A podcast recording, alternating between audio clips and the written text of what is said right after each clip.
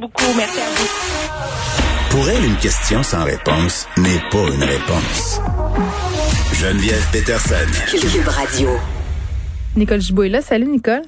Bonjour Geneviève. Écoute, je parlais euh, ce matin avec Benoît Dutrisac de mes aventures en fin de semaine. Euh, je disais que c'était vraiment très difficile de respecter les consignes sanitaires à l'extérieur. Beaucoup de gens dehors, beaucoup de gens euh, qui s'approchent des autres sans respecter la distanciation, sans porter de masque. Je suis allée prendre une marche au Jardin botanique. On avait des groupes de 15-20 personnes qui marchaient ensemble sans masque.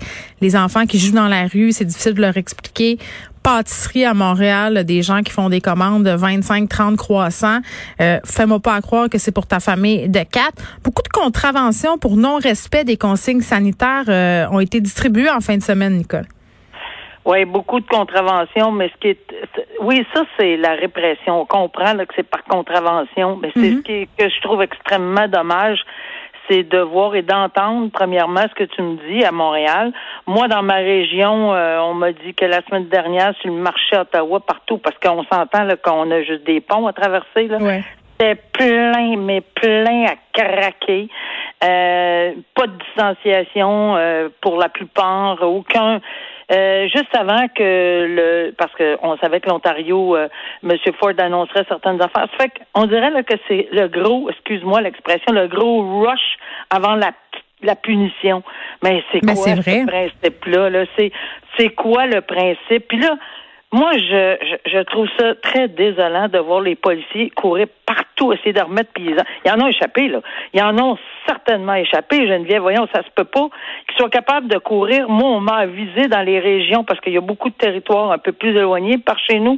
Puis c'était plein d'inforêts, etc. Euh, Il y a un char d'SQ qui passe aux six jours. Là. Tu penses-tu qu'il va arrêter chez Jean-Gilles parce qu'il prend une, une bière dans son garage avec Raymond puis Jean? Non. Ah, ben, ça arrivera juste ça. pas. Mais en même temps, il faut... on- tu peux-tu vraiment en vouloir aux gens? Un, dans les grandes villes, c'est super difficile de respecter la distanciation sociale euh, sur les rues. C'est, dur, là. Pour vrai, il y a tellement de monde qui sont dehors. On est tellement tanné d'être en cabané, fait que ça, je peux le comprendre. Euh, après ça, euh, il y a tellement pas de cohérence. Euh, la semaine passée, on nous disait que tout était sur contrôle. On était à veille de rebarrer la province au complet. Tu l'as dit, les gens en profitent, les gens se voient parce qu'il y a un sentiment en ce moment, Nicole, qui est quand même assez euh, répandu, je, je crois, au sein de la population, c'est de se dire que peu importe ce qu'on fait, la seule affaire qui va nous sauver, c'est le vaccin. Donc, les gens se voient de toute façon.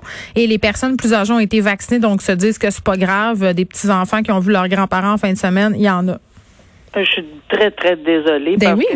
d'entendre tout ceci parce que je le sais, on est tous, tous écœurés, c'est ça le mot. On est tous tannés, on À voit bout. tous le beau le beau temps. On est tous à bout, tout le monde, tout le monde. Mais c'est non, mais moi, c'est juste ma mère. Non, mais moi, c'est juste mon frère. Ah, les exceptions. Non, mais moi, c'est. On peut-tu. Mais il y a rien. Il y en a. On n'en a rien. On va répéter ça combien de fois? Hmm. Et malheureusement, euh, qu'est-ce que les gens ne comprennent pas? On n'est plus dans la même situation.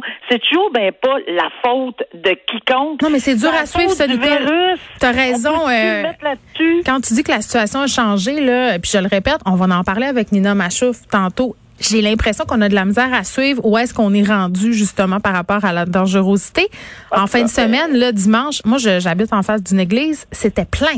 Plein, plein, plein à craquer. Je veux dire, quelle incohérence. Et là, on a remis des contraventions pour non-respect du couvre-feu, des rassemblements. Puis là, je me dis, est-ce que les gens vont contester? Est-ce que ça va engorger les cours?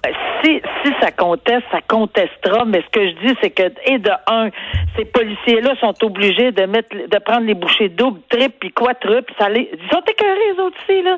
C'est sûr. on est tous tannés. Les médecins, les infirmières, Mm. les familles, les enfants, les grands-parents. On va se faire la liste, mais on n'est pas capable de se battre contre, contre tous ces variants-là. Puis, ah, pourquoi on n'arrête pas de blâmer? Ben, le gouvernement change d'idée. Ben oui, mais le virus aussi, il change de direction. Puis il Il est pas tanné. on est tanné. Lui, il est pas tanné. Lui, là, lui, il a un fun noir. Lui, il a du plaisir, ce virus-là, comme j'ai jamais vu. Puis là, ça part. Et effectivement, ça monte, ça monte. Alors, écoutez, si tout le monde lève les bras, puis on attend juste la vaccination, ben, ceux et celles qui en auront les conséquences, parce que là, j'ai j'ai été avisé dans mon coin là, qu'il y a certaines personnes beaucoup plus jeunes que. que T'habites dans que quel coin, 55 Nicole, toi? Dans l'Outaouais. Ouais, c'est ça. Et, c'est grave, là. Il y a des personnes mm. qui sont atteintes auxquelles je m'attendais même pas. Sont toutes, même si c'est juste un confinement total de 14 jours, pas drôle, là, avec des enfants, peuvent pas sortir du terrain. Alors, euh, des médecins, des médecins ont fait une sortie en fin de semaine euh, pour avertir la population. Puis là, j'ai tellement ça, là, Nicole, j'ai l'impression que depuis le début de l'émission, on est super alarmiste puis sur le mode panique, là. Mais je pense que le petit wake-up call, ça serait peut-être temps qu'on l'aille, même s'il est trop tard, euh, la maison brûle, puis on appelle les pompiers. Mais des médecins qui disent Là, préparez-vous une trousse. Euh, tout d'un coup, vous êtes contaminé de façon familiale parce qu'on sait qu'un des problèmes qu'on a en ce moment, ce sont les écoles. Euh, eh d'avoir un thermomètre, d'avoir un quelque chose pour prendre l'attention, quelque chose pour euh, la saturation d'oxygène, Advil, Tylenol, Gravol. C'est pas tout le monde qui a ça, là. Geneviève, on revient là-dessus, les contraventions, etc. Oui, ça va engorger les tribunaux. Oui, ça fait travailler les policiers. Oui, c'est bien plate de voir que ces gens-là, ils ont des contraventions. Mais là, à un moment donné, avec les supplications, je vous supplie de respecter les règles, la répression, ben oui, ça va être des conséquences. Mais il y a une chose certaine, c'est que on n'est pas alarmiste. Je regrette, moi, je me calcule pas alarmiste, je me calcule réaliste quand on parle de ça. Ben Point final. On n'a pas d'autre chose à dire. On est juste réaliste. On regarde les choses aller je pense qu'on n'est pas des complotistes qui pensent effectivement que ça n'existe pas.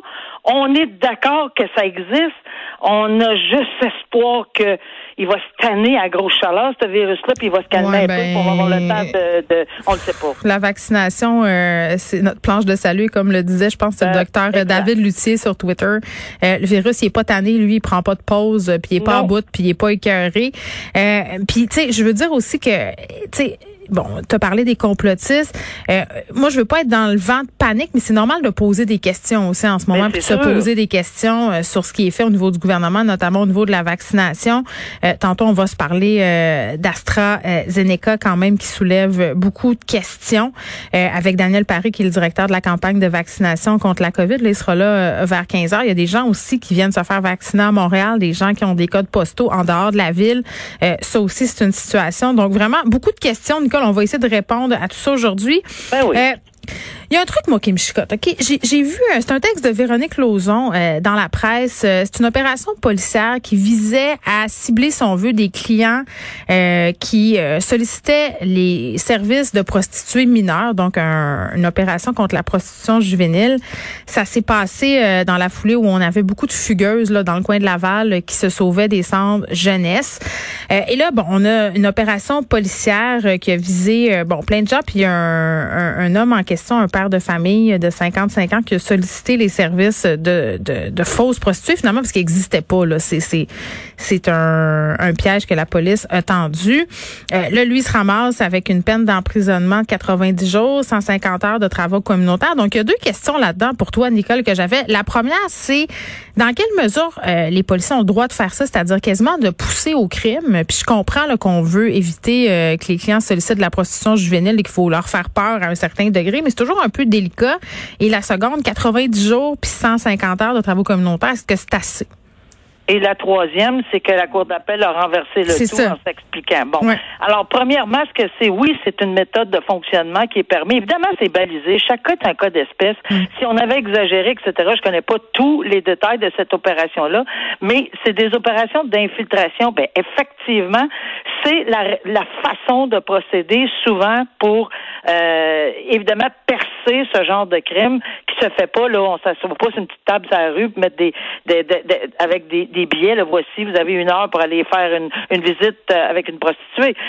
C'est comme ça, c'est tout dans le noir, effectivement. Alors oui, mais encore une fois, c'est bien balisé. Puis mm-hmm. la Cour d'appel dans ce dossier-là, euh, on va y revenir tantôt, semble pas du tout s'en aller là-dedans. Alors ça n'a pas été attaqué, cette façon de procéder. Là où j'étais outré, mm-hmm. c'est lorsque j'ai entendu qu'on disait dans ce dans ce, la plaidoirie qu'on offrait, c'est que ben il n'y a pas de victime, donc c'est pas si grave que ça.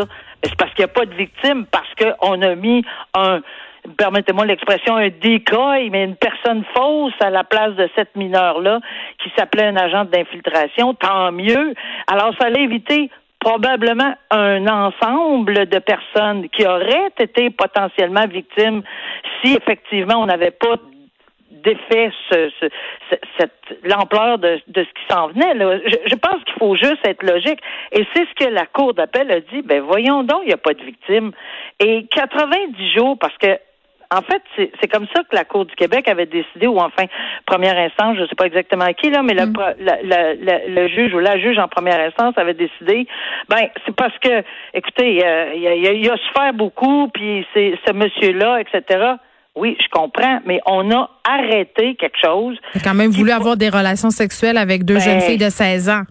Et au complète. Il a souffert beaucoup, là. il a demandé six condoms, le bonhomme, là. Ben, parce que oui, puis la cour d'appel le dit, il le savait.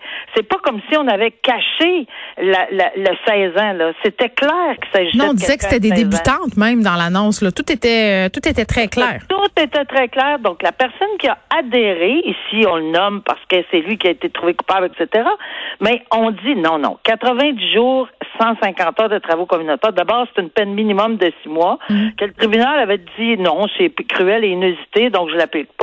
Mais ça marche pas comme ça. Là. Une peine minimum, euh, minimale, c'est-à-dire c'est une peine minimale. Puis la cour d'appel a dit, écoutez, c'est clair, c'était pas cruel inusité, ça va de soi. La peine euh, va demeurer. Bon, ça c'est une chose. Six mois minimum dans un contexte comme ça. Toutefois, dans le contexte particulier. Là, on était un peu humain, beaucoup même, en disant, écoutez, il a peut-être pas fait son six mois, même si on, on est tout à fait d'accord que ça aurait dû être six mois comme cours d'appel, mais on dit, bon, il a quand même fait un trois mois, puis 90 jours discontinus les fins de semaine, c'est long, là. C'est 52 fins de semaine. Alors, est-ce que c'est dans ce sens-là? Je sais qu'ils ont évalué la situation de tous les côtés, puis en sont venus à la conclusion qu'il n'y avait pas vraiment besoin de l'incarcérer pour le temps euh, parce qu'il avait fait ses travaux, il avait bon, il a fait un, il a effectué ses travaux communautaires. c'est toi qui me dis, Nicole, souvent euh, que la peine elle se purge aussi dans la société auprès des proches. Euh, on dit que c'est un ben, père de famille devait probablement avoir un conjointe, tout ça dû ben, voler en éclat. Ben bon pour lui, tu vas me dire, là, mais ça fait aussi partie des conséquences.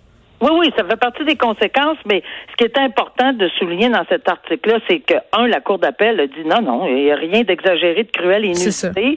Deuxièmement, c'est pas parce qu'il n'y a pas une, victime, euh, une vraie, là, en chair et en os, mais il y avait un potentiel parce qu'il l'avait accepté. La transaction était faite, C'était clair comme Six condoms. Six condoms, je le répète. Six condoms, deux jeunes filles de 16 ans, c'est ça qui s'en allait voir le bon père de famille. Mais le reste, euh, ils l'ont appliqué avec probablement plus d'humanité, puis c'est correct aussi, là.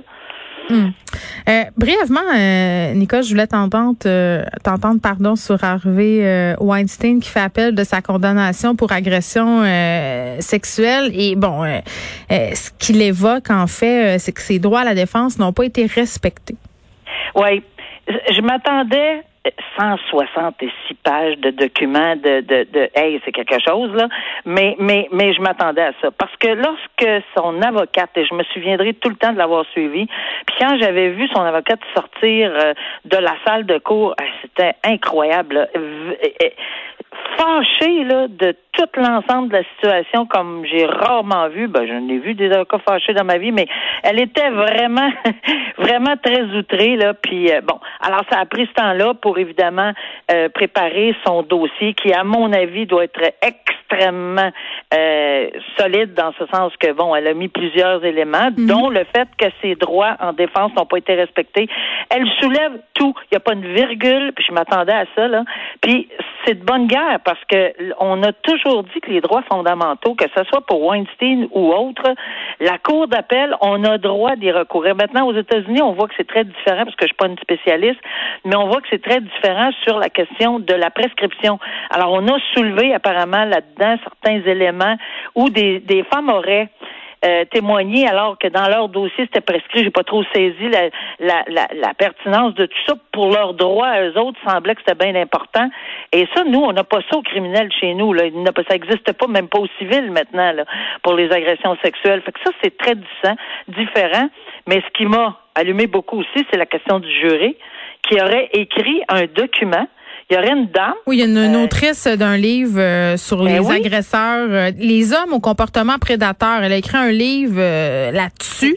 et avant, avant d'être sélectionnée, parce mais que ça, c'est bizarre. Trouvé. Alors à ce moment-là, bon, est-ce que eux, c'est la même chose, tu sais, parce que c'est une erreur fondamentale? Est-ce que ça va être une erreur de base qui va faire en sorte qu'on va devoir, est-ce qu'on va identifier Mais, c'est le compromis l'impartialité supposée du jury, c'est Là, est-ce qu'on va recommencer au complet? Tu sais, je veux dire, c'est ça. Ben, aux États-Unis, je ne sais pas comment ils fonctionnent, mais je sais que tous ces points-là sont des points importants qui vont être soulevés. Puis je suis convaincue que la Cour va, va, va s'attarder à chacun de ces points-là, puis ça va être intéressant de voir les réponses. Pas comme expert en droit des États-Unis, mais comme juriste, ça va nous intéresser, je pense. À demain, Nicole. Merci. Merci. À demain. Au revoir.